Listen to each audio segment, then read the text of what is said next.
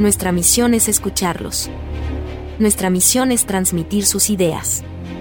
Es reflejar eso que está escondido. Aquello que puede ser incómodo para algunos. Pero sobre todo, acompañarlos y construir un nuevo camino en el que todas y todos nos encontremos. Es construir el nuevo relato. Somos Radio Pichincha. ¿Es tu ciudad realmente accesible? ¿Qué obstáculos hay en el día a día de las personas con discapacidad? Acompáñame y descubrámoslo juntos. En Retos, el espacio donde te demostraremos que somos más que una discapacidad. Todos los domingos a partir de las 7 y media de la mañana por la señal de la Radio Pichincha.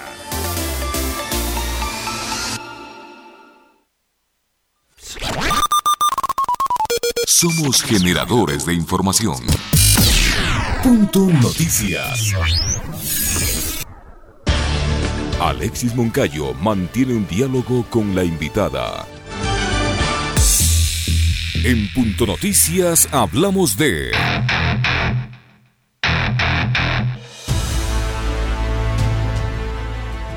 Caos en la movilidad, inseguridad, falta de obras y un metro que sigue sin funcionar. Es parte de Quito desde hace algunos años atrás, sumado la inestabilidad política.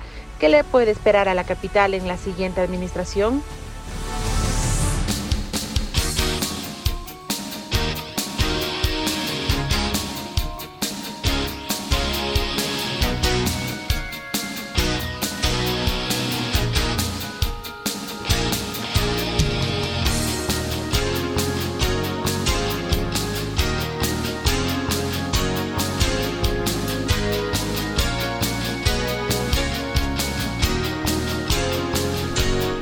Como les habíamos anticipado, está acompañándonos aquí en el estudio la ingeniera Fernanda Arboleda.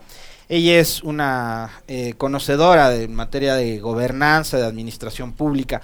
Fue además, eh, me corrige nuestra invitada si me equivoco, pero gerenta del traslado del, del aeropuerto Mariscal Sucre del norte Quito hacia Tababela, ¿no?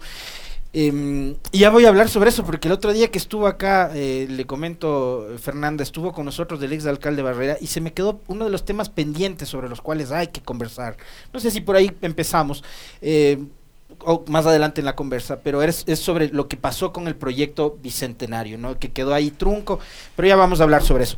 488 años de fundación de Quito, eh, ¿cómo está la ciudad 2022? Después de al menos tres administraciones que le han dejado en la situación calamitosa como esta, empezó el descalabro con Rodas, lo continuó Yunda, que además no fiscalizó en absoluto nada de las barbaridades que hizo Rodas, y ahora Guarderas, ¿no? que es un alcalde que va de resbalón a caída. Bienvenida, buenos días. Bueno, hola, hola, ¿cómo están? Muchísimas gracias por la invitación. Este, sí, pues primero felicitar a nuestra ciudad, ¿no? 488 años, eh, no es poca cosa y sobre todo a los que hemos trabajado por esta ciudad, los amantes de Quito, para nosotros hoy es un día muy, muy especial, ¿no? Entonces, bueno, primero saludar a todos los quiteños y quiteñas que nos están viendo y agradecerte a ti, Alexis, por la invitación. No, pues bienvenida siempre. Claro, o sea, yo creo que hay un tema... Mmm, de inicio, ¿no? De inicio, que es este, esta falta de visión de ciudad a la que estamos eh, abocados, digamos así, desde la época de Rodas, ¿no? Como tú sabes, bueno, yo realmente trabajé en el municipio muchísimos años y vi la transformación y el proceso de cómo crear una ciudad con un ordenamiento, con una planificación, con técnicos de primer nivel, que conozcan el tema de la ciudad, ¿no? Porque para todo, como en todo, se necesita estudiar. Y es una cosa que la gente, los quiteños y quiteñas tienen que saber. Las personas que trabajamos en las instituciones públicas y que obviamente hemos llevado adelante proyectos gigantes como el Metro de Quito, como tú dices, el Parque Bicentenario, el cierre del aeropuerto Mariscal Sucre, el nuevo aeropuerto, digamos así, las últimas obras que se hicieron en esta ciudad, Alexis. Porque después de Augusto Barrera no existe una sola obra que me puedas decir que se ha hecho y que las pocas o las muchas que se dejó planificadas no se continuaron. El otro día les escuchaba yo, a, le escuchaba a un, a un candidato a la alcaldía de Quito de la derecha, eh, voy a decir el nombre, sí, a Patricio Alarcón, y fíjate, él, él hablaba, le preguntaban en un espacio digital cuál fue la última gran obra de infraestructura que se hizo en Quito, y él mencionó una que la inauguró Rodas, pero que fue pensada, planificada y diseñada durante la alcaldía de, de Barrera y de la Revolución Ciudadana, que fue la ampliación de la Simón Bolívar. o sea, yo que vivo en, en, La Pampa, eh, y usted que vive también cerca, eh, entenderá la complejidad que tenía eh, justamente todos los habitantes de esta zona, ¿no? Puzuquipo, Masqui, este, San Antonio, para trasladarse desde y hacia Quito porque la única vía de acceso era la Manuel Córdoba Galarza. Así es, pero lo increíble de esa inauguración es que han pasado, imagínate cuántos años han pasado, han pasado la Rodas, ha pasado Yunda, ha pasado Guarderas y dime si ya está iluminada esa vía. En la noche los que vivimos por ahí y cogemos esa ruta para llegar más rápido, tienes un peligro porque no se ve nada. Y es la última ciclovía además. Imagínate lo que pasa que entregas la obra, porque fue a pocos eh, meses que entró el alcalde Rodas e inauguró esa, estos tramos y nunca más hicieron nada. ¿Y qué pasa con la luz? ¿Dónde está la empresa eléctrica? ¿Dónde están los convenios? ¿Dónde está la asociatividad? ¿Dónde está la planificación de la ciudad? Entonces, cuando tú me decías esto de la entrevista de hoy, el Quito del presente y el Quito del futuro, también digamos, el Quito de hace ocho años, el Quito de hace años, en el cual los ciudadanos nos vemos abocados a vivir de una forma que no es amigable, en el que los carros se caen, se rompen las llantas, te roban en las esquinas, el comercio informal. Y bueno, y esto viene dado por una serie de malas políticas públicas, no solo de lo local, sino también de lo nacional, por supuesto. ¿Por qué? Porque estamos inmersos, ¿no es cierto?, en un país, estamos inmersos en una ciudad que recibe políticas públicas. Entonces yo creo que aquí la responsabilidad de los quiteños y quiteñas de elegir bien tiene que ser una prioridad yo creo que debemos superar y elevar el nivel de debate, Alexis. No puede ser que estemos votando siempre por el que mejor baila, por el que hace mejor TikToks, por el que baila más en las fiestas de Quito. Está bien, está o por el que eh, te lleva un chocolate a una entrevista. Exacto, exacto, como fue Rodas, acuérdate.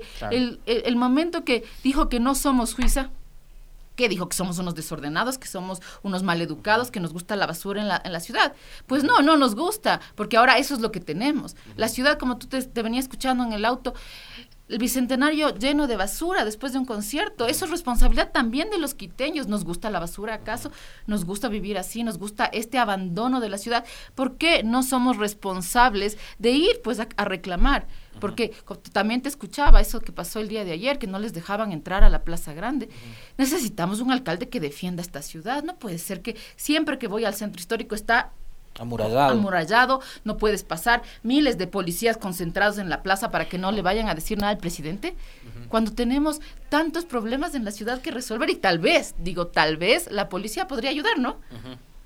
O sea, eh, creo que lo, lo, que usted dice, Fernanda, eh, tiene que ver con devolverle la ciudad a los quiteños y quiteñas, ¿no? a, los, a los ciudadanos. Pero los ciudadanos también tenemos una cuota importantísima de responsabilidad.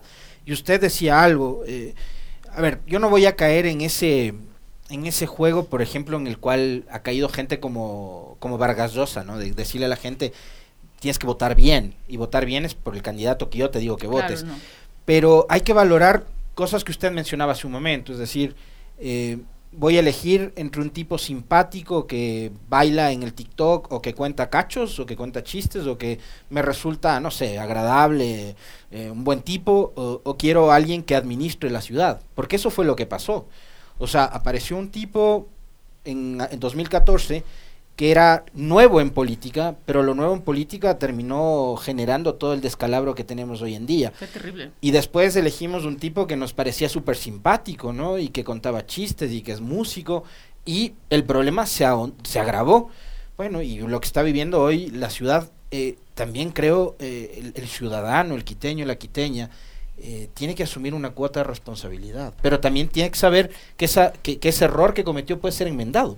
Por supuesto, es un momento porque ya esta ciudad no puede más. Y no es un, un cliché o que uno viene y dicen porque uno tiene algún interés. Mira, yo salí de la función pública, tú sabes, hace un año, he retomado, ahora estoy trabajando, pero no es que tengo ningún interés. ¿Por qué estamos aquí diciendo a las personas? ¿no? no, acepté, por ejemplo, tuve tres oportunidades para concejalías, dije no, porque no es un momento, sino que yo quiero que desde la sociedad civil, construyendo este tejido que está tan desgastado, la gente entienda el por qué nosotros hacemos este trabajo de vocerías, de tratar de explicar por qué sí votar por alguien y por qué no votar. Todos somos, eh, Alexis, eh, tenemos el derecho a esta ciudad, ¿no? Por eso se llama el derecho a la ciudad el derecho a tu ciudad, ¿no es cierto? A caminar libremente, a que tus hijos vayan al parque, a que no te caigas en los huecos, como digo, a que una persona con discapacidad pueda subirse en la, en ecovía, en el trolebús, eh, las mamás con los cochecitos puedan caminar, que la principal solución de esta ciudad no sea el carro, sea la bicicleta, sea la caminata y por supuesto el eje transversal que ahora es del metro, ¿no?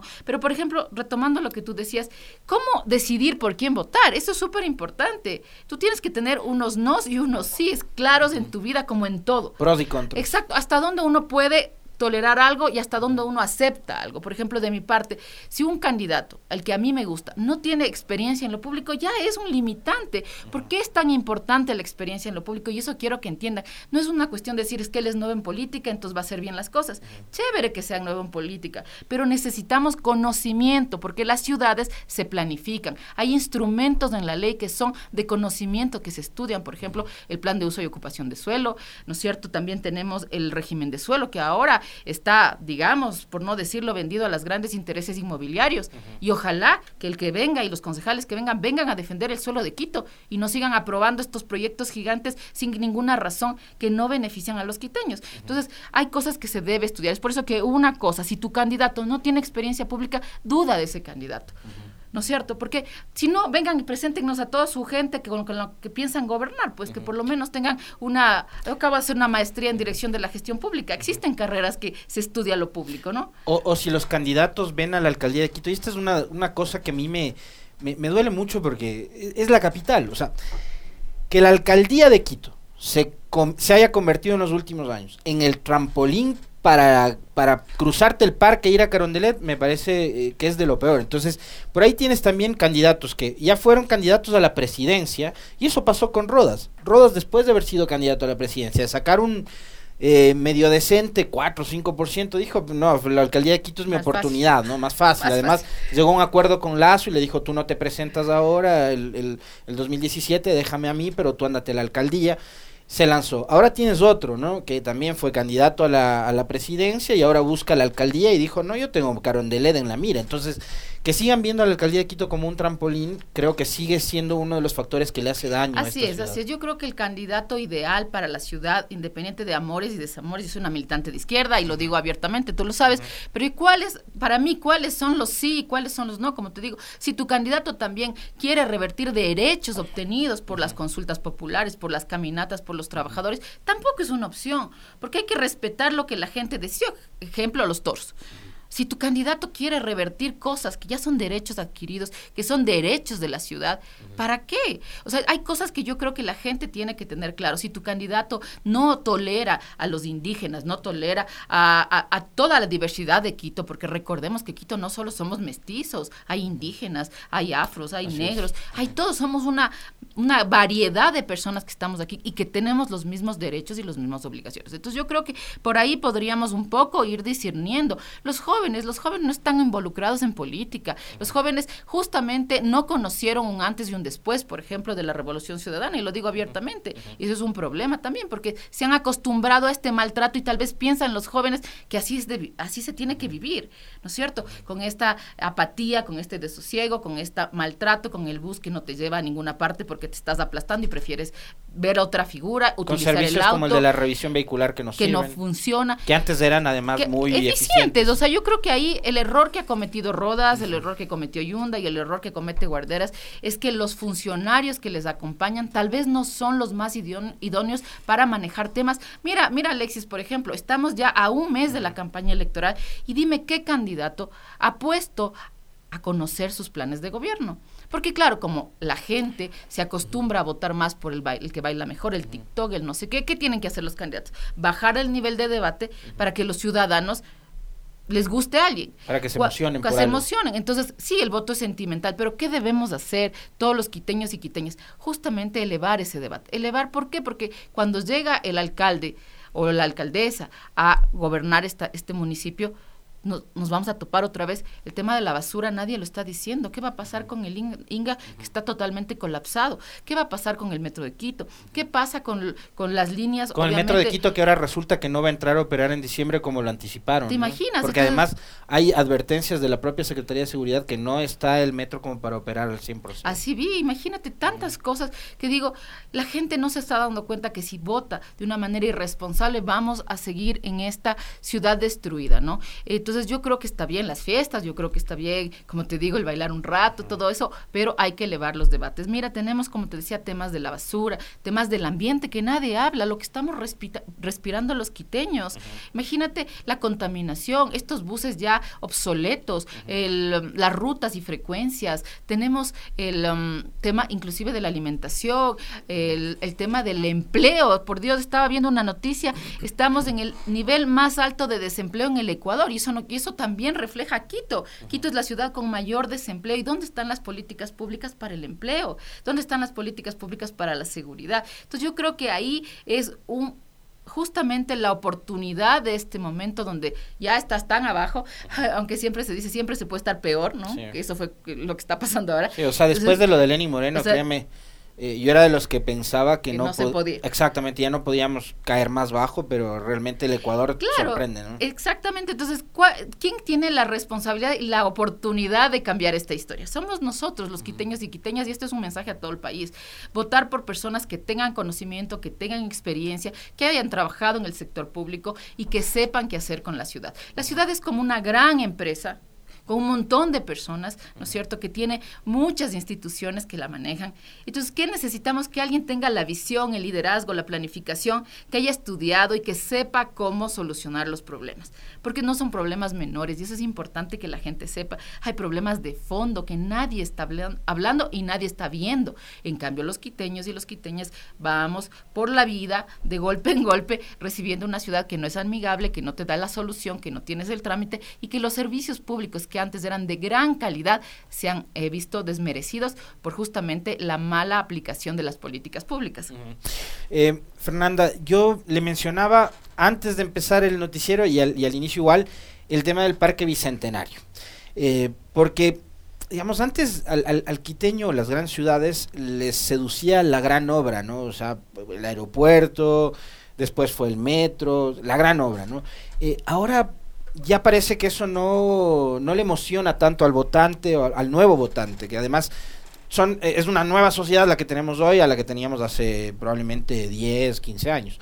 Eh, pero el Parque Bicentenario es, eh, el antiguo aeropuerto, es una, una pista de aterrizaje que está ahí, es un pavimento que está ahí, en el cual se pensaba un proyecto para darle además una vitalidad eh, a esa zona donde funcionaba el aeropuerto para reanimarlo. Eh, hay procesos, el otro día un amigo me decía, hay que, hay que promover la gentrificación, por ejemplo, y usted nos va a hablar sobre eso, que es la, especialista en aquello, pero también es una de las cosas que quedó ahí, votada. Se pensaba poner un colegio, un, un gran centro de convenciones.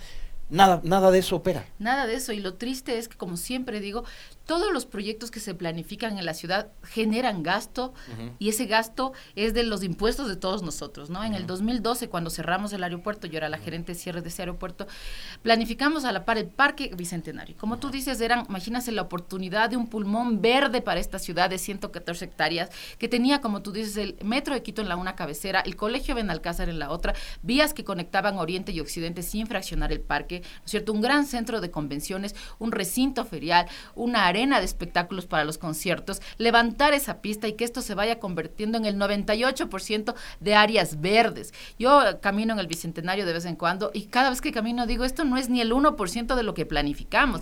Y estas planificaciones son estudios que se encuentran en el municipio de Quito, que lo que tienen que hacer, que ya están listos, están planificados, tienen estudios inclusive muchas de ingenierías a detalle, ¿por qué no los ponen en marcha? ¿Por qué remiendan, ¿no? Y le contentan al quiteño, como tú dices, ah, bueno, al menos ya hacemos bicicleta. Yo entiendo la apropiación del espacio público que tiene el parque, pero había una planificación que además está santificada por el Consejo Metropolitano hay resoluciones, hay ordenanzas que no solo implicaban el parque, como tú dices, había 1.400 hectáreas alrededor del parque para crecer en alturas, para tener una super Central Park en Quito. O sea, había muchas cosas que hay que entender que no se hicieron en la época de Rodas y que, como tú dijiste, los concejales que vinieron en esa época se callaron con honrosas excepciones, como siempre digo. Por supuesto, había el bloque que estuvo denunciando cosas y todo, como ahora actualmente igual hay concejales, muy pocos, te diré, que están igual defendiendo la ciudad, pero ¿qué pasó? Que cogen los proyectos y los archivan, ¿no? ¿Por qué no se prolongó el Amazonas? ¿Por qué la Florida no pasó? ¿Por qué no se expropió lo que se iba a expropiar? ¿Por qué todo eso no se cumplió? Por falta de visión, por pereza, porque no les conviene, porque no quieren, porque no está su amigo el que va a construir. Y eso es todo. Entonces ahora eso preocupa muchísimo porque como tú dices y como yo te decía, los chicos de ahora vivieron y nacieron en esto, hace 10 años, ¿no es cierto? Ya no se acostumbraron a esto de las grandes obras, de las transformaciones gigantes, de tener carreteras decentes, de que no te callas, como te digo, el carro, de que se no te ponche la llanta, de que no te roben. Y eso se están acostumbrando. Y es la oportunidad de los quiteños y quiteñas de cambiar esa realidad, de que nuestros hijos se involucren un poco en política. Porque finalmente nosotros ya estamos de los 40 para arriba. ¿Qué va a pasar cuando ya nosotros ya no queramos intervenir o ya no estemos para intervenir? Los chicos de ahora tienen que involucrarse en política, tienen que ver que sí se puede hacer cosas sin robar, que no se acostumbren a este tema de la corrupción, a que todo es un escándalo como en este país. Sale el escándalo uno, pasan dos días, ya se olvidaron, sale otro escándalo más fuerte, pasan dos días y ya se olvidaron. Pero no hay justicia.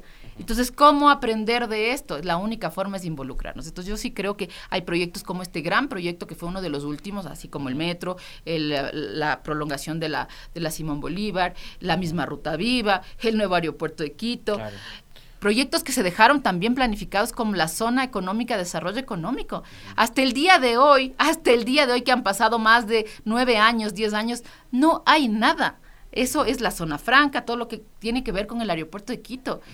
Entonces yo creo que hay cosas que no se pueden quedar archivadas cuando existieron planificaciones, existieron documentos, consultorías, ¿no? Porque Finalmente, ¿no? Hay, hay, hay, un tema que a mí siempre me ha generado, digamos, mucha inquietud, sobre todo en los últimos meses, Fernanda, y es eh, que por esas desatenciones, o sea, tú tienes una ciudad que va creciendo, va creciendo, Quito es una ciudad muy grande, ¿no?